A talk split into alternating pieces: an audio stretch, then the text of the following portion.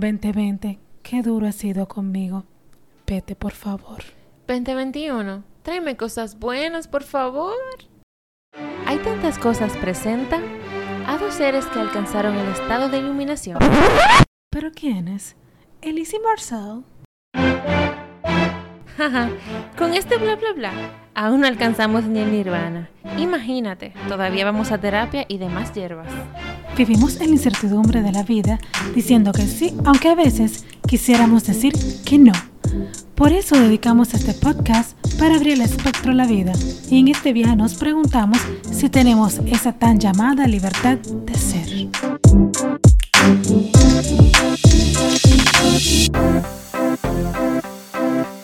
Y entonces, ya terminado este 2020, que ha sido tan atípico para el colectivo y para todos nosotros, todos estuvimos bajo la misma tormenta, pero en embarcaciones diferentes. En este episodio queremos cerrar bien para abrir mejor.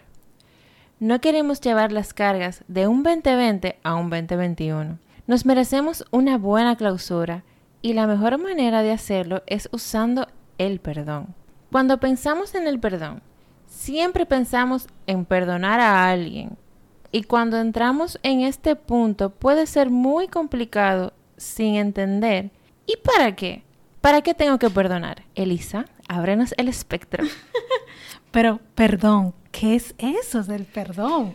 O sea, es, yo busqué que el perdón, así una definición bien básica, es la acción de perdonar, como que es un verbo que hace referencia a solicitar u otorgar a alguien la remisión de una obligación o una falta. O sea, como que me lo encontré muy básico, como, como, como Bueno, sí, para como lo queremos ver. Sí, o sea, y, segui- y, y seguí encontrando como que antes del momento del perdón, la persona que lo solicita, o sea, como que hay que solicitarlo, debe estar arrepentida. O sea que para ser perdonado hay que pedirlo. Sí, y, y primero como que hay que arrepentirse, mientras que la otra persona que se supone que tú ofendiste, o sea, El el, per- juez. el perjudicado en este Ajá. caso, por la, eh, mientras que el perjudicado por la falta de esto, o sea, como por la falta de perdón. Debe estar dispuesto a dejar atrás el la situación o el problema que, que llevó a esa situación. Que, Que le produjo el otro. Sí. Pero allá sí como esa, esa definición me la encontré un tanto... Bueno, la verdad es que sí es básica, pero ¿qué te digo? Es, es como la definición que, que tenemos inculcada en la mente, que para, para yo perdonar o para yo ser perdonado, yo tengo que pedirlo. Yo no puedo perdonar a alguien si no me pide perdón. ¿Sí me a entender?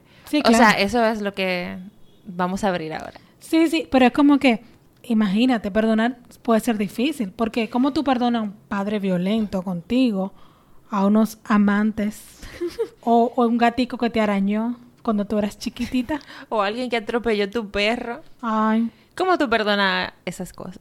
así, porque por cualquier cosa estamos guardando per- eh, rencor. Y así como que perdonar siempre, siempre como digo, como esas definiciones, siempre lo vemos al, hacia los demás.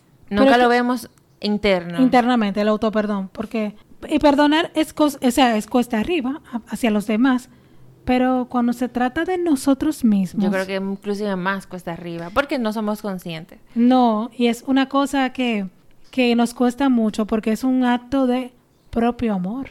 Y eso nos cuesta. Sí, nos cuesta. Mira, te voy a, te voy a contar algo. Yo inclusive muchas veces me... como que por cosas que pasaron, que yo hice, y, vuelvo y la resiento, y vuelvo, o sea, cuando me acuerdo, vuelvo y lo resiento como que si fue en ese mismo momento. Pero ahora soy un poquito más consciente y yo digo, ok, vamos a cambiar el mindset ya, porque ya está bueno de eso mismo. Aunque pueden, o se repiten, no te voy a decir que todavía lo he frenado de todo, pero ya soy consciente y lo puedo ver. Estoy repitiendo la misma vaina otra vez. ¿Por qué? Y ahí uno se puede ir más para atrás para realmente quizá o perdonar o por lo menos dar el primer paso, identificar qué fue lo que pasó o por qué viene tanto el mismo sentimiento a colación, cuando ya tú creías que lo habías olvidado. Sí, pero es como algo que yo reflexioné. Si yo me perdono a mí misma, a veces yo pienso que incluso podemos quitarnos la necesidad de perdonar a los demás. Sí, porque como yo lo veo, todo tiene que ver con Contigo. conmigo, Ujú, o conmigo con- misma, o contigo, o con quien sea. Es que hay algo que yo leí que me encantó, que es, si no perdonamos, seguimos condenando.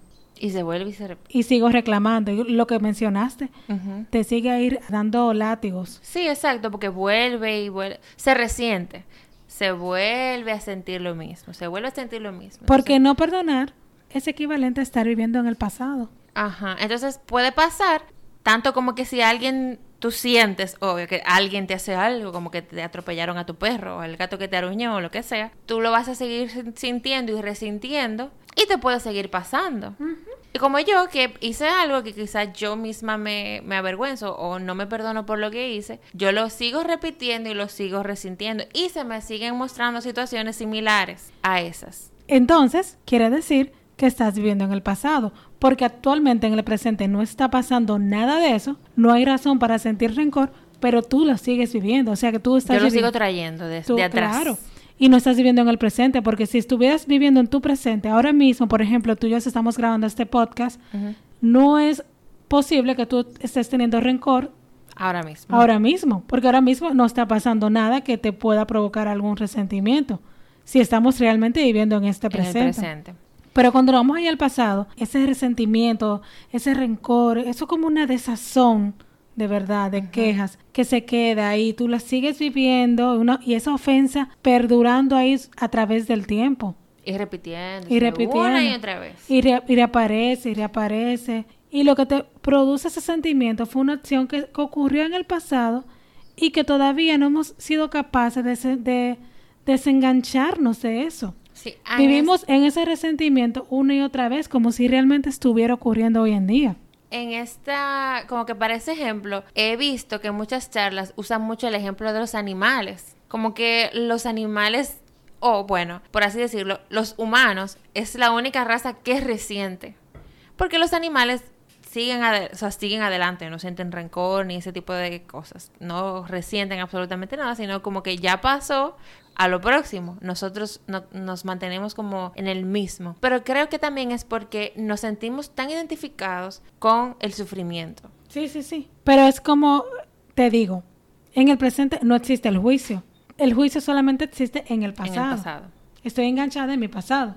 Y cuando yo estoy enganchada en el tiempo y tengo preocupaciones, o sea, estoy enganchada en el tiempo, pienso en el pasado, en lo que me pasó. O puedo tener ansiedad por el futuro. O sea, nunca estoy aquí en el aquí y ahora. Pero para estar bien en el presente, es imprescindible perdonar el pasado para poder estar, aquí, o sea, para Claro. poder vivir el día a día. Entonces, ¿por qué es que yo no me puedo perdonar? ¿Qué es lo que, qué es lo que tú hiciste que tú no te quieres perdonar? O que quizás no identifico. O sea, ¿o qué debes haber hecho para que no te perdones? O sea, ¿tú, tú te has puesto a pensar en esa pregunta? ¿Qué fue lo que tú hiciste o qué debiste haber hecho para que tú no te quieras perdonar? Porque hoy en día nosotros como, como raza tenemos muchísimos recursos y sabiendo qué es, lo que, qué es lo que tenemos que hacer para perdonarnos, somos totalmente incapaces de tomar acciones en ese sentido. Bueno, ahí está. Saber qué es lo que debo hacer para perdonarme. Pero el primer paso es, es ver o identificar qué es lo que me tengo que perdonar. Porque muchas veces lo ignoramos. O sea, ignoramos si me tengo que perdonar. Simplemente asumo el hecho de que yo tengo que perdonar a otros por hacerme cosas a mí.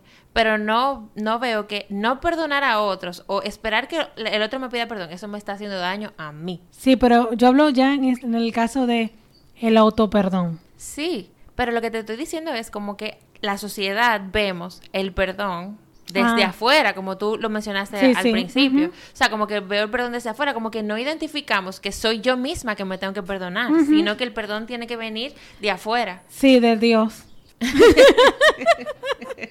o, de un, o de un sacerdote en el momento de en acto de confesión. Acto de confesión, qué sé yo. Sí, Ay, sí, que obligaban a uno a confesarse en el colegio. sí, para poder comulgar. Sí. Y, ay, sí, es verdad. Gracias, no estábamos limpios. Es que tenemos una, pero eso viene desde la crianza, yo creo, porque tenemos una capacidad maravillosa, así, para no perdonarnos. O sea, No. como que, pero yo pensaba, ¿por qué te- no nos queremos perdonar? Yo personalmente a veces he usado eso como una ganancia personal. No Porque- perdonarte. Sí, porque por ejemplo, yo lo, yo lo he usado muchas veces en mi vida como una excusa para no conseguir mis metas. Me explico. Por ejemplo, ay, no estudié periodismo. Ejemplo, no quería estudiar periodismo, pero un ejemplo. qué triste me siento, yo debí haber estudiado periodismo, yo nunca voy a ser periodista, nunca voy a ser escritora, porque yo nunca estudié periodismo. y me paso la vida entera en revolcándome en esa miseria, como tú bien lo dices. Y no soy capaz de perdonarme. Porque en su momento, en el pasado, no hice algo que yo quería hacer. Pero eso es por miedo también a no salirte de tu zona de confort. Claro, es no perdonarte estar en una zona conocida. Claro, es que el ser humano, y no soy, o sea, bueno, yo lo, lo, lo veo, pero hasta las canciones los dice, lo dicen, como que nos sentimos tan identificados con el dolor que hasta llega a ser cómodo. Totalmente la zona conocida. Ese Sí. clavito ahí. Y no sintiéndote, re- o sea, y, y eso también pasa a, a tú estar en una posición de víctima totalmente. Totalmente víctima de que yo no hice cuando tú no te puedes perdonar. Dios mío, no, no, no estudié medicina. Yo conozco mucha gente, bueno, un caso muy, muy cercano a mí, que quiso estudiar medicina, sabe muchísimo medicina y ese, ese fue mi sueño. Fue no, es su sueño. Lo que pasa es que no ha sido capaz de perdonarse por no haber hecho eso. Yo incluso le mencioné, hay muchas formas de estudiar medicina, no tiene que ser la tradicional occidental. Hay demasiada. Pero como que en su creencia solamente existía esa. Y luego no sé qué pasó ahí, pero sí. O sea, tú hablas de medicina alternativa. Claro, hay personas que estudian medicina china. Lo que pasa es que aquí mucha gente de este lado del mundo lo ve como una Aquí se van a la, pseudociencia. a la medicina sintomática, de curar los síntomas. Correcto. Tratar síntomas, no curar. Si fuera curar, fuera algo. Trata aliviar síntomas. Entonces Correcto. sería la palabra correcta. Pero como tú bien dijiste, que dejamos ese perdón para afuera. Esperamos que venga desde arriba y no desde adentro. Sí, desde arriba. Pero ¿qué, qué habrá arriba? eh? ¿Tú te has preguntado? Una nube. Y algo que dijo mi tía Oprah, que a mí me encanta, que eh, perdonar es renunciar a la necesidad del hubiera, hacer las paces con el pasado. Es como que eh, también es renunciar a la idea de que hubiese sido diferente. Fue lo que fue, punto. No sufras más. Ese es el sufrimiento, querer que las cosas hubiesen sido diferente- diferentes. Y perdonar es poner a un prisionero en libertad, o sea, a uno mismo. A uno mismo. El autoperdón es ponerse en libertad. Sí, porque lo que generalmente creemos que perdonar a alguien es poner en libertad a ese otro alguien, a quien yo, que se merece o que yo le estoy brindando mi perdón. Porque ¿quién soy yo? Un fresco. Eso es lo que tú eres. Y Entonces, ahí me pregunto. Obviamente, a mí no me han sucedido cosas que yo recuerde en esta vida, porque ya todo es un supuesto para mí. sí. Pero hay cosas que yo he escuchado que dicen que existen cosas imperdonables. Yo he escuchado frases como que eso ni Dios lo perdona. Pero, o sea, o sea, ¿y ¿qué es lo que nosotros nos hemos llegado a creer? Si tú crees en algo superior a ti, ¿qué es lo que tú te crees para decir que ni Dios perdona algo? El que no perdona en realidad está, sigue siendo esclavo de lo que hizo o lo que supuestamente le le hicieron. Pero en, en el caso es Pero que... ¿qué casos serían imperdonables? ¿Qué cosas que Dios ni siquiera perdona a ti? Exacto. Dios. Ajá. O sea, más o menos. Como qué sé yo, una niña que la violaron. Eso es algo que yo he escuchado y que obviamente no, no sé, pero me Yo tiene... tampoco, o sea, como que... O cuando tú... Pero o debe ser fam- fuerte, ¿no? No, no estamos quitando que la situación no haya sido difícil, porque lo ha sido. O cuando a ti te asesinan un familiar cercano. ¿Cómo tú perdonas al asesino? ¿Cómo tú perdonas al violador? O sea, Como el que, el que estuvo en un campo de concentración perdona al que- su carcelero. O sea, yo me quedo como que, wow, o sea, yo misma me lo pregunto. ¿Cómo es posible? Hay personas ¿cómo que... perdonan el abuso? ¿Y cómo, cómo los que sufrieron eh, maltrato por, por racismo, mutilaciones, cómo pueden perdonar a, a esa persona, al, al verdugo, como tú dices? Sí, pero independientemente de lo que haya pasado, yo insisto, si Dios o lo que quieras creer, la vida, no sé, permitió que esa cosa sucediera, ¿quiénes somos nosotros para cuestionar eso que pasó? Bueno, aquí De yo creo que igual aquí- manera- Aquí hay que hacer una respiración profunda, porque mira... Sí, pero es lo que te digo, de igual manera hay que estar en los zapatos de la víctima para saber lo que se siente. E incluso estando en sus zapatos no lo vamos a saber, No. porque a lo mejor el zapato me queda hasta grande o chiquito. No, y que no tienes el conocimiento para ponerte en los zapatos de una persona, o la experiencia tampoco para ponerte en los zapatos de una persona que haya pasado eso. ahí voy. Personalmente pienso que es lo mejor que podemos hacer para estar en paz con lo que sea que nos haya supuestamente pasado. Sí, porque es que imagínate, vivir con rencor la vida entera. O sea, por ejemplo, ponte una niña que alguien la violó y que esa niña viva con rencor la vida entera, no está cultivando nada bueno en su vida. O sea, puede terminar, puede terminar esa niña siendo una alcohólica, drogadicta, y eso simplemente es por falta de, de perdonar lo que le pasó. Y el caso es que no es que te tiene que gustar lo que haya sucedido.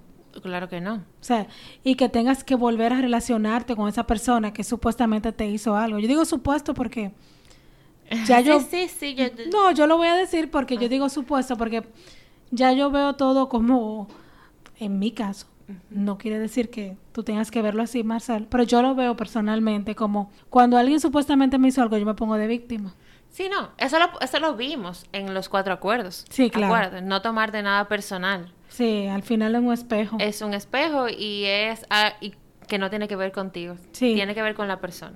Pero te digo, si yo- no significa lo que te volve- o sea, que me haya gustado lo que me hicieron, Claro. tener que tener una relación cercana con esa persona.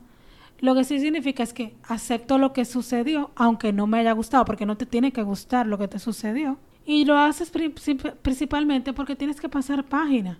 O sea, no. Lo que entiendo que tú quieres decir en este caso es como que. Que el agresor. Bueno, el agresor, no sé si es la palabra. Que la persona que me haya hecho algo a mí, si yo decido perdonarla. No es que yo tengo que, o sea, tener la, por ejemplo, la misma relación, si fue un amigo o algo, whatever. Yo no tengo que volver a tener la misma relación que tuve con esa persona antes de que me hiciera, entre comillas, lo que supuestamente me hizo. Ujú, ¿Cierto? O sea, lo puedo perdonar, pero, pero no todo tiene que volver a ser igual. Porque, te lo pregunto, porque colectivamente creemos, se, se piensa que cuando se perdona, bueno, hay gente que dice de que yo perdono, pero no olvido. O también dicen, eh, yo perdono, pero nada va a volver a ser igual. Entiendo que de una forma... eh, Rencorosa. Rencorosa, exactamente. Sí, es cierto. Eso es un perdón falso. Es un per- eso es un perdón mental, como yo le digo. Porque esto me quedó muy claro. Mientras yo me esté concentrando en el exterior, no me puedo concentrar en mí. Si yo me concentro en todo lo que me hicieron, O sea, si yo estoy concentrada en que fulano me hizo esto, en que yo no lo voy a perdonar, y en, en ese rencor que yo siento, yo nunca voy a poder concentrarme en mí para yo crecer. sí. Y también eso que tú dijiste. Me perdono, pero no olvido. Eso también es un perdón de la mosca muerta de la telenovela. que le Hay mucha gente que le gusta estar de digna. Y yo misma me he puesto de digna antes. Que se creen grandes porque yo perdono, pero no Yo lo- mi amor. Y no, no, o yo, yo lo perdoné, él no, me, no tengo nada que perdonarte. O sea, si te hicieron algo, si te sentiste mal, no te gustó, pero tú sabes que por mí, por mi salud, yo me voy a, a liberar de lo que, cualquier cosa que yo haya entendido Claro. o interpretado, porque al final de cuentas todo es un asunto Ajá. de Y creencias. de interpretación. Ujú. El que mucha gente esté de acuerdo con que algo pasó así o asá, no quiere decir que haya sido así o asá, ¿sabes? En eso te quiero poner también el ejemplo. Pero ya es un nivel muy elevado. El ejemplo de, no sé si vieron esa película que a mí me encanta y Elisa también, de Sex and the City, la primera parte de la película, que es cuando, este, eh, no me acuerdo el nombre, cuando a Miranda, su esposo, le pega, o sea, le pega los cuernos, le engaña con otra mujer, o sea, tiene relaciones con otra mujer. Entonces ella dura la película entera para ver si lo va a perdonar o no. No, la primera parte ya no iba a perdonar a nadie. No, nunca.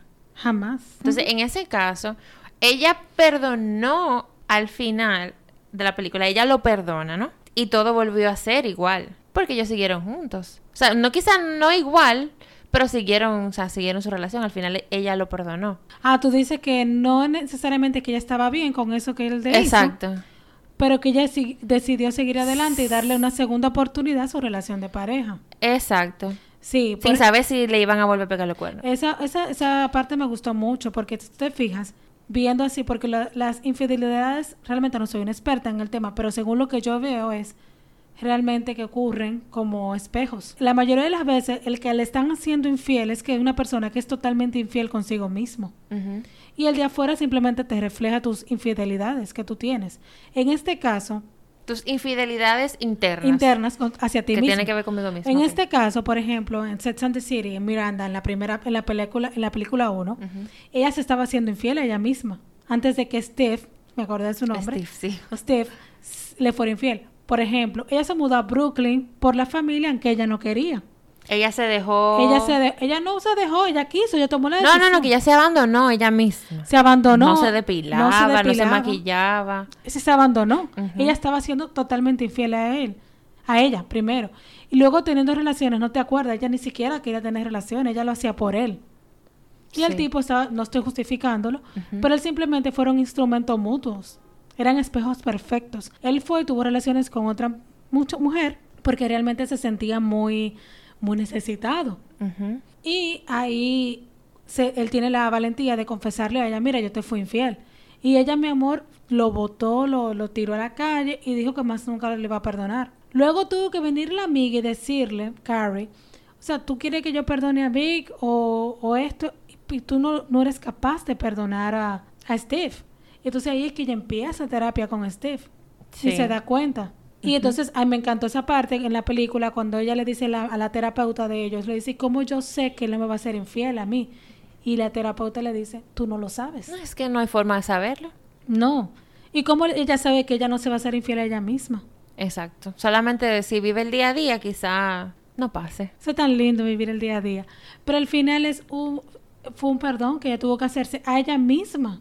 Porque fue terapia en conjunto. Fueron los dos que fueron infieles. Pero bueno, tú sabes, e- eso fue pa- para mí fue muy bonito cuando ella le dijo, tú no lo sabes. Sí, porque que no- realmente nadie lo sabe. Y al final, ella se permitió darse, mutuo, eh, darse a ella primero el regalo del perdón y todo eso. Y hay algo bueno, que muchas veces, no bueno, pero algo que debemos como reflexionar, es que yo no, lo- yo no perdono tal cosa. Y tú eres un santo, tú nunca has tirado la piedra y le has dado a alguien queriendo o sin querer. Tú no has lastimado a nadie, o sea, O sea, como que si tú hubieses sido esa otra persona que hizo algo, tú probablemente hubiese hecho lo mismo. No, yo entiendo que si tú hubieses sido tu verdugo, tú hubieses hecho exactamente lo mismo. Porque Claro, tú, porque- hubieses sido, tú hubieses sido ese verdugo. Exacto, tú tienes que, o sea, aclarar bien, como que yo no hubiese sido yo, yo hubiese sido la otra persona. Correcto. Nada de mí hubiese estado en el otra persona.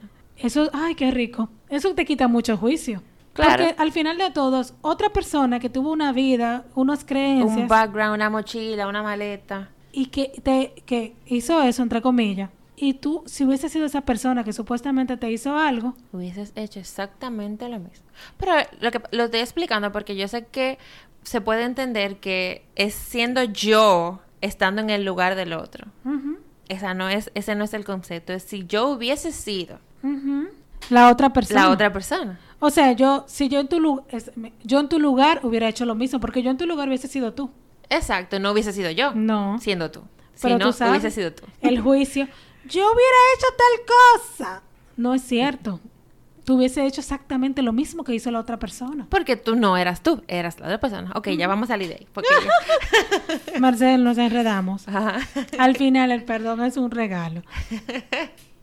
Y Sí. luego de que somos capaces de tener ese acto de valentía maravillosa de perdonarnos, ¿cómo sabemos si de verdad el perdón fue de corazón, no en la mente? ¿Cómo yo lo identifico? Eh, Eso ha sido algo que me ha venido con dudas personalmente, porque yo creyendo que eh, me he perdonado a mí misma por, al- por ciertas cosas, lo que sea, vuelven y se repiten. O sea, mi pregunta aquí es, como que si yo creo que me perdono algo, esa cosa no puede venir a atormentarme otra vez. Si te está atormentando, es probable que, Que no, no, te hayas perdonado, pienso yo. Porque ya de, tú deberías Eso es resentir.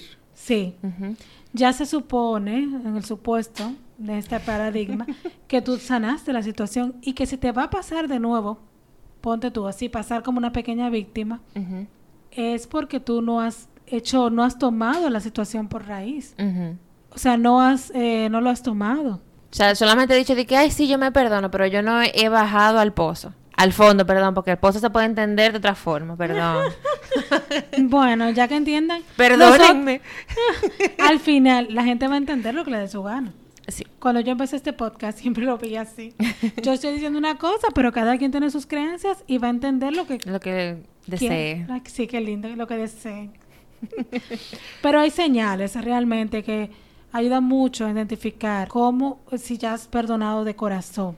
Sí, por ejemplo, como agradecer por eso que se, por eso que te sucedió, quizá porque pudiste ver un aprendizaje más allá o que te hizo una persona diferente a quien eras. Una persona mejor. Exacto. Sí, eso es lindo, poder agradecer la situación, es decir, gracias. Yo creo que eso es una, una muy buena señal. Otra buena señal es que aunque no veas a la persona involucrada dentro de ti, puedas, o sea, que no esté en tu círculo y eso, tú puedas emanar sentimientos de amor, o no tanto de amor, sino de comprensión hacia esa persona, o que pueda ser algo neutro, dependiendo de lo que haya sucedido, porque hay niveles que nosotros mismos nos creamos, pero bueno. Sí, entiendo.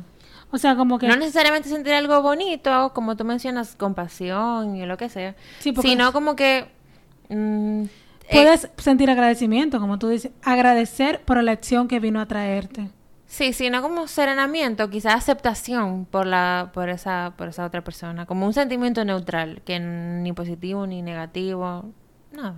Sí, lo que te digo, o agradecimiento de que gracias, por ti yo aprendí esto. También. Otra cosa es que si alguien pregunta por algo, una situación, por ejemplo, un divorcio, ya no te moleste. Y puedas hablar de eso un poquito. Abiertamente. O sea, no tienes que hablar muchísimo porque muchas veces nos identificamos con nuestra situación de dolor que nos pudo haber provocado un tercero. Y hablamos, yo he visto muchísimas mujeres resentidas con un divorcio y hablan fatal del marido. O y simplemente hay gente que no perdona y no quiere tocar el tema porque no quiere revivir. También. Pero te, vi, te digo, te hablan malísimo, de, te dicen, ay, ¿cómo va ya eh, tu esposo, tu ex esposo? ¿Cómo fue el divorcio? Te hablan una historia fatal del hombre, al final te dice, pero ya yo lo perdoné. que perdono nada. Entonces, no. Otra parte que es, yo creo que por eso que es tan de valientes el perdón, es cuando tú asumes tu responsabilidad sobre lo que pasó y, lo, y te perdonas por ello y, al, y, al, y a la otra persona. ¿Has pensado en eso? Cuando tú asumes tu responsabilidad. No, porque tú sabes que cuando yo tengo que perdonar a alguien, yo nunca veo lo que yo hice. Fue el otro que te hizo. Ajá.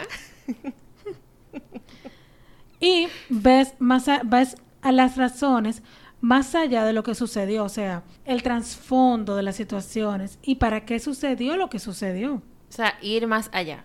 No simplemente quedarme en los hechos, ¿no? Ser una detective interna, ¿no? Para ver qué fue lo que, lo que realmente sucedió y por qué sucedió. ¿Y para qué? Y para qué. los regalos que Principalmente. te, y los regalos que te trajo. Y otra cosa es, como ya yo lo mencioné, pero igual, que tú no hablarías mal de esa persona. Si te dan ganas de hablar mal, si te dan ganas de hablar de otra persona, significa que no lo has perdonado, que tú eres educado, o sea, si tú hablaste, si tú quisiste, por ejemplo, hablar mal de, no sé, de un padre maltratador, te respiraste y no hablaste mal de esa persona, simplemente te educaste, la parte que es muy buena de no hablar mal de otra persona, pero tú no has perdonado. Quiere decir que aunque no lo hable, pero lo sienta, Ay, que quiero vomitar esas palabras, Sí. todavía no lo he perdonado. Bueno, por lo menos voy encaminado a que ya por lo menos no estoy despotricando a- de otra persona. Ah, y algo importante también. ¿Recuerdas que tú dijiste, ay, cuando nos generamos de nuevo una situación, el sufrimiento? Es otro síntoma de que no has perdonado. Y cuando tú huyes de situaciones parecidas, por ejemplo, que es normal, ¿eh? ¿Y qué pasa? Que si... Y que nos pasa también. Sí, que nos pasa, que no es lo que estamos de que aquí Ajá. con el tercer ojo abierto. Ajá. Por ejemplo, si nos pasó en nosotros vivimos en una sociedad un poco insegura en el asunto de, de seguridad. Sí, otra 100%. vez. Que si a ti te asaltaron en un bosque oscuro, como en Pretty Little Liars, tú ni muerta te quieras meter en ese bosque, en ese bosque oscuro Por el miedo. por miedo a que te pase lo mismo. Ujú. Y eso es normal. Tú evitar situaciones parecidas a lo que te hizo sufrir tanto. Como la- una persona que supuestamente sale de una relación, te lo voy a aterrizar un poquito más. Una persona que sale de una relación dolorosa o, o lo que sea, eh, supuestamente perdonó a esa otra persona, pero ni muerta se vuelve a meter en otra relación. Sí, totalmente. Ni muerto. Pues tú dices, a sufrir de nuevo. Ay, no, no, no. No, no, no, no. Entonces, Eso tampoco es haber sobrepasado esa situación. Y la última, yo creo que eso es jeje, buenísimo para el ego. Dejar de esperar que el otro reconozca sus errores y se disculpe contigo. Esperar que me pidan perdón. ¡Ay, sí! ¿Te ha pasado? Eh, no. Yo, yo he esperado que personas me pidan perdón. Ah, no, si tú supieras que no, yo no.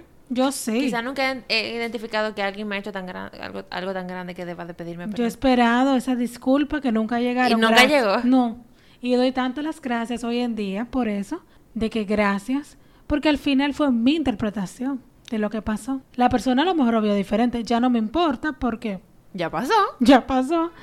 Es- Totalmente neutra. fue una experiencia totalmente eh, reveladora y de muchísimo crecimiento. Claro, en su momento no lo viví así, ya hoy en día puedo decirlo, pero sí, yo esperé mucho tiempo una disculpa que nunca, nunca llegaron, nunca. Y nada, y luego, de- si luego de revisar te das cuenta de que aún no te perdonas, ni perdonas a la otra persona, por favor, no nos estemos dando de que latigazo, ni nos machaquemos ahí. Resintiendo Resin- una y otra vez lo mismo.